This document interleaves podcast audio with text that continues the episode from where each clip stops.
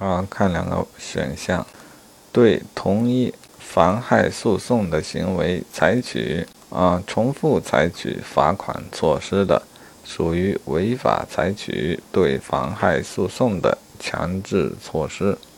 这简直不知道他说啥哈！好，一个人妨害了诉讼，结果对其重复的采取了罚款措施。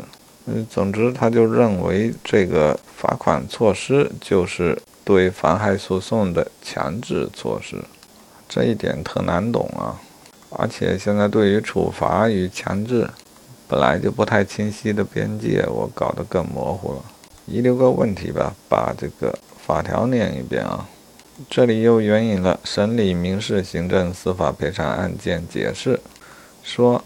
违法采取对妨害诉讼的强制措施啊，那这个概念就是从这来的，包括对同一妨害诉讼的行为重复采取罚款、拘留措施的情形啊，回头再细品一品，强制措施与处罚的边界到底在哪里？好，再看一个选项，选项。受害人对损害结果的发生或者扩大也有过错的，国家不承担赔偿责任。啊，这是错的。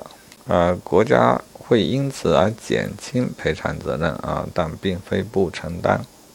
好，再看因正当防卫造成损害后果的，国家不承担赔偿责任。